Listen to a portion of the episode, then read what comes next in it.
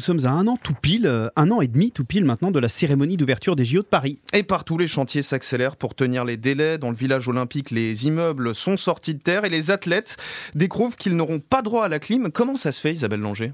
Avant de penser aux athlètes, ce village a d'abord été conçu pour accueillir des familles et des étudiants après les Jeux olympiques, avec un impératif, une utilisation de matériaux dédiés à la performance énergétique et surtout respecter une neutralité carbone. Une centrale géothermique a été installée, elle permettra de chauffer les bâtiments l'hiver, mais surtout de pouvoir les refroidir l'été. Si ce n'est que la baisse de la température sera limitée à moins 6 degrés par rapport à la chaleur extérieure.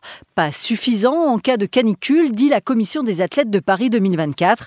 Michael Jérémiaz, l'ancien champion de tennis fauteuil, fait partie de cette commission et travaille de concert avec les équipes du comité d'organisation. On travaille aujourd'hui sur des solutions pour garantir une température qui sera jamais avec des, des clims à fond à 15 ou 16 ou 17 degrés, mais de trouver quelque chose qui serait un équilibre qui permettrait simplement aux athlètes de pouvoir récupérer dans les meilleures conditions, pouvoir faire une sieste avant une compétition. Donc on y travaille, il ne faut pas que ce soit trop coûteux, il ne faut pas que ce soit évidemment trop polluant, mais qui euh, permet d'avoir la juste température. Toutefois, sous couvert d'anonymat, certaines personnes ne cachent pas que des fédérations et des délégations cherchent aujourd'hui une alternative pour loger ailleurs si aucune solution n'est trouvée pour les Jeux olympiques. Isabelle Langer du service des sports de RTL.